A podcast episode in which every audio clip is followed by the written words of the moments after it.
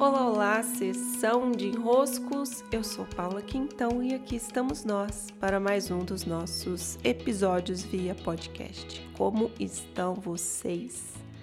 No episódio de hoje, dando sequência ao nosso especial sobre os alimentos, as escolhas e o vazio preenchido, especial que está acontecendo lá pelo meu Telegram, eu quero reforçar que estamos nos últimos dias de inscrição para o curso do peso. Até dia 20 de fevereiro, inscrições abertas. Você pode cuidar comigo pelo meu WhatsApp. Muito bem, e ontem eu republiquei no meu YouTube um vídeo que estava no meu antigo canal e que, por tratarmos sobre escolhas, eu fiz questão de trazê-lo novamente. É um vídeo que muito me emociona e que por várias vezes eu tenho comentários muito bonitos sobre o quanto ele é sensível. Né? Esse vídeo ele acontece no, durante o meu curso de paraquedismo e ali estou eu dentro do aviãozinho clássico, né? caravan. Inclusive, acho até que passou um por aqui agora, não sei se dá para vocês ouvirem aí no áudio. E aquela, aquele aquela emoção típica ali de antes dos saltos. Né? E aquele vídeo ele conta de um dos, dos episódios mais fortes que eu vivi durante o curso, que foi o salto que eu não consegui fazer. Eu já estava no meu quarto nível de curso, ao todo são oito níveis de curso. Eu já tinha feito um salto duplo antes de começar a, o treinamento para ser paraquedista mesmo. Então não, eu não vivi isso logo minha, no meu primeiro salto, né? De não conseguir saltar, nem no primeiro nível, nem no segundo, nem no terceiro, mas sim no quarto nível, onde eu comecei a sentir uma vulnerabilidade muito grande, um medo que eu não sabia dizer medo de quê que eu tinha. E então, naquele dia, eu não saltei. E foi muito, muito delicado, porque Bem, não é para não saltar, né? Você está ali, você está ocupando um lugar da aeronave, você está ocupando o seu instrutor, tem um custo envolvido, tem pessoas esperando, tem uma mobilização muito grande de equipe. Quando você não salta, fica todo mundo muito preocupado o que, que pode ter acontecido e tudo. Então, eu sabia que eu teria que terminar aquele curso e o medo tomando conta de mim, eu já não tinha mais ideia de como que eu seria capaz terminar o bendito curso do paraquedismo. E naquela passagem eu pude entrar em contato com o medo que eu não sabia do que era. Então esse esse vídeo ele ilustra essa saga entre o não saltar e ter diante de mim uma porta muito aberta, um caminho muito disponível. Esse que às vezes está tão disponível para a gente, a gente olha e fala: Meu Deus, mas está tão disponível, por que, que eu não estou indo nessa direção? Por que, que eu não estou fazendo movimento? Por que, que eu não estou me entregando a essa abertura toda aqui de caminho que está diante de mim? E o entendimento do porquê não ir, do porquê o, o, a trava, do porquê o medo. Né? Então eu fiquei entre aquele dia que eu não saltei e a conclusão do meu curso, uns meses ainda, não foi assim como parece no vídeo, né, tão imediato.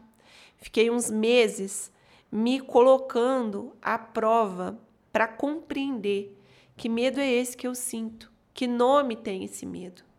Por que eu não estou escolhendo voar por essa porta com a mesma alegria, com a mesma soltura, né, com a mesma libertação e a, o entusiasmo que eu comecei o curso. De onde vem o medo? De onde vem o medo? Então essa essa pergunta, que nome tem o medo? De onde vem o medo? Ela pode nos auxiliar a compreender o porquê de não estarmos ou de estarmos fazendo algumas das nossas escolhas.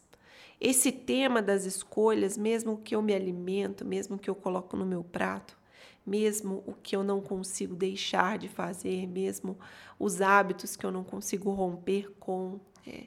Tudo isso fica ali rodando em segundo plano, nos dando é, alguma proteção, algum nível de proteção. Então, é, se eu tenho um determinado hábito e eu não consigo transformá-lo, o que que naquele hábito tanto me toca assim para eu não conseguir transformá-lo? Vou dar um exemplo simples que esse ano é, passado eu até tratei com vocês, que foi meu hábito sobre o tomar café. Né? Eu estava tomando bastante café todo dia de manhã, eu até fazia muitos stories filmando o meu cafezinho, aquele cheirinho na cozinha, aquela coisa.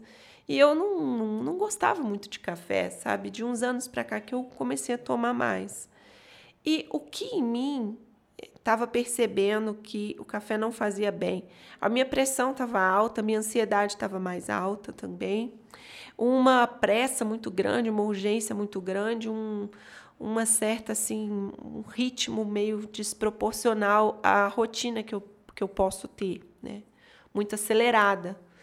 E então eu comecei a me questionar, mas espera aí, o que é que está me fazendo manter o café? O que está por trás do hábito do café que eu não consigo romper com ele? Então eu me deparei com o fato de que ali morava a memória das manhãs na casa dos meus pais, né? Era aquela, aquele cheirinho da cozinha, meu pai e minha mãe tomando café. Eu nem participava, nem tomava porque eu não gostava. Mas só de me sentir fazendo na minha casa o que eles faziam na dele, na deles, era um acalento para mim. Então, transformar esse hábito não podia ser por uma ruptura, precisaria ser por outras inclusões. O que é que os meus pais fazem? O que é que os meus pais têm por hábito? Que eu também posso me sentir mais próxima deles sem ser tomando café, que no caso não estava me fazendo muito bem. Então, eu mudei o meu, o meu momento da manhã. Né? Não necessariamente eu peguei elementos que estejam lá, mas eu trouxe mais próximo a mim a sensação de ter a presença deles. E trazendo a presença deles na manhã, só de lembrar deles, só de às vezes ver uma mensagem que eles enviaram, ou mandar algo, ou ligar, ou, ou mesmo invocar para mim né, a presença dos meus pais, a memória em mim, já me acalmou a necessidade de eu ter que coar aquele café e o meu hábito pôde ser transformado. Então, como eu consegui mudar essas escolhas, entendendo o que estava por trás da escolha?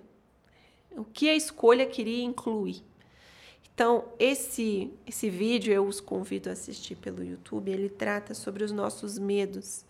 E os nossos hábitos, eles estão sempre condicionados ou por uma recompensa que acontece por trás, ou a um medo que está sendo, é, ali de certa maneira, cuidado, deixado sob controle.